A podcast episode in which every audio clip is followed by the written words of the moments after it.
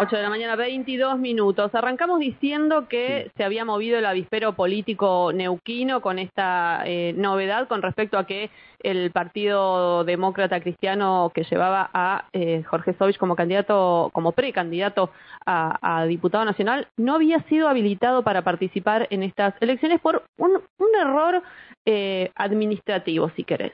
Vamos a charlar de eso, vamos a hablar de cómo se configura este escenario político nuevo con Alejo Paceto, que es el presidente de la Asociación de eh, Politólogos y Politólogas de Neuquén. Alejo, buen día. ¿Qué tal, Nieves? Buen día, ¿cómo estás? Bien, muy bien, gracias. Eh, primero que nada, te quería consultar, porque a mí en particular me llama mucho la atención que eh, Jorge Sovich, vamos a, a, personalizarlo porque es la cabeza del partido, haya tenido un error administrativo tan grosero como presentar tarde la lista. ¿Lo ves así? ¿Es, es llamativo? Sí, sí, sí, la verdad que a mí también. O sea, uh -huh. cuando, cuando me fui enterando la noticia en el desarrollo del, del, día de ayer, era como, pero en serio, o sea, no, no, no es gente nueva o improvisar en, claro. en, en, la política, digamos, y en lo que tiene que ver a elecciones. Así que, sí, la verdad que fue un, un error, un, no sé, algo que se les olvidó que de, de cualquier manera llama la atención, es raro y, y bueno, y puede también generar ciertas eh, perspicacias. Me parece que es inevitable que, que se habilite a eso, ¿no? Uh -huh. eh, eh, judicialmente, ¿puede haber una vuelta atrás con esta decisión o es difícil que la justicia finalmente lo, lo habilite?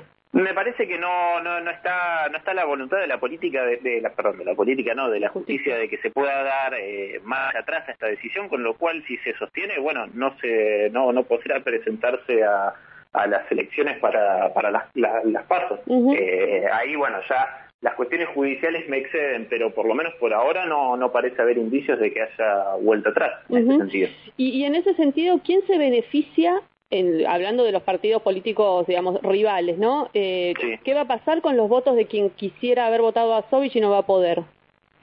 Y lo que se, lo, digamos, lo que muchos otros analistas también eh, coincidimos y creo que lo que en general se, se, se, se pensaría es que un gran porcentaje de estos votos, o sea, no irían directamente eh, o exclusivamente a una de las otras candidaturas, de las precandidaturas que hay, uh -huh. eh, pero sí que podría repartirse y a simple vista, bueno, uno entendería que eh, un quizás un gran porcentaje de, de los votos que, que, que, irían a Sovich eh, se, mover, se moverían, digamos, directamente para Rolando Figueroa, otro porcentaje para Pablo Servi y quizás un porcentaje menor a Carlos Seguía. Uh -huh. eh, me parece que por ese lado estaría repartido.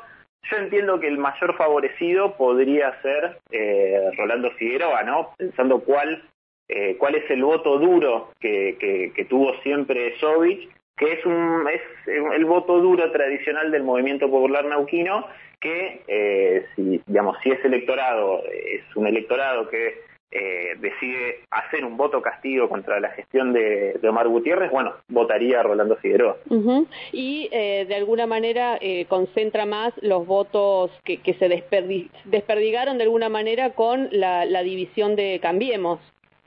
Sí, sí, sí, yo creo igual que, que por ahí el voto sería, quizás, bueno, nos llevamos una sorpresa, ¿no? Y esto habilitaría a que Carlos Seguía, que, todos entendemos que es quien tiene menores chances por ahí, eh, digamos, si lo ponemos en una competencia directa con, bueno, con Pablo Servi, con, con Jorge Sovich, sería que quizás quien tenga un menor porcentaje de votos, pero bueno, esta inhabilitación de presentarse la fórmula de, de Jorge Sovich quizás lo haga crecer un poco.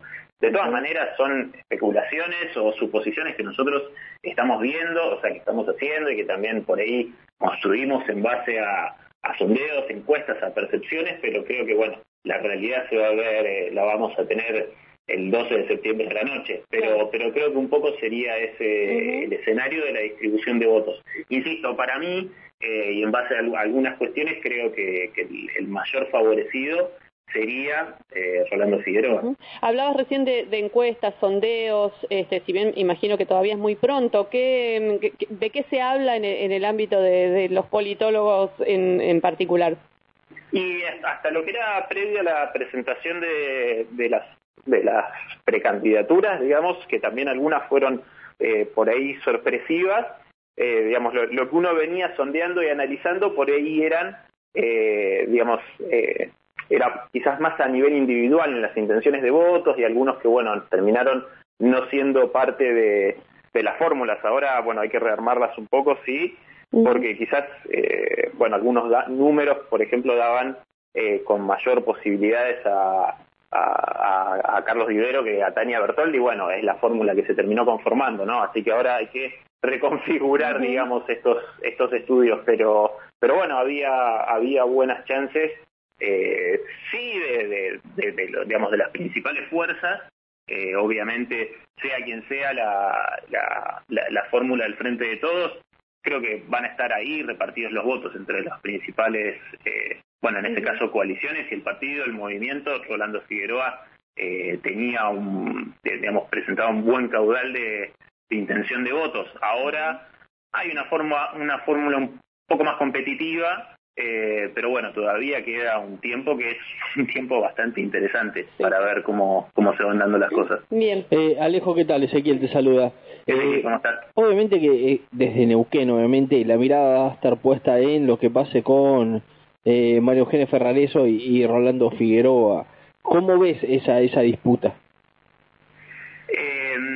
Yo creo que la fórmula, digamos, eh, que, que, que, María Eugenia Zapareso esté mm, acompañada por Osvaldo Giancasilo la hace un poco más competitiva.